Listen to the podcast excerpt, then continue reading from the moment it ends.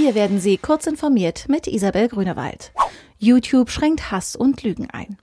Gemeine Lügen, Nazi-Ideologie und dergleichen mehr sind auf YouTube nicht länger willkommen. Und wer öfter Hass verbreitet, bekommt kein Werbegeld mehr, teilt die Google-Tochter mit.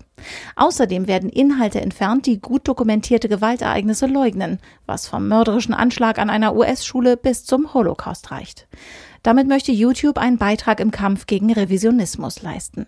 Grundsätzlich gelten die neuen Regeln ab sofort, allerdings wird es Monate dauern, bis YouTube alle Systeme umfassend aktualisiert hat. Gefährliche Sicherheitslücke in Exim gefährdet Hunderttausende Mail-Server. Der weit verbreitete Mail Transfer Client Exim ist verwundbar. Lokal sollen Angreifer die Sicherheitslücke trivial ausnutzen können, um Kontrolle über Mail-Server zu bekommen. Es sind aber auch Attacken über das Internet möglich. In einem Beitrag warnen Sicherheitsforscher von Qualys, dass alle Versionen ab 4.87 angreifbar sind. Eventuell könnten auch vorige Ausgaben betroffen sein. Admins sollten die abgesicherte Version 4.92 zügig installieren. Experten warnen vor Folgen von Handelskrieg für Technologiebranche. Die Sanktionen der USA sorgen dafür, dass in China weniger iPhones verkauft werden, während der Absatz des einheimischen Herstellers Huawei zunimmt.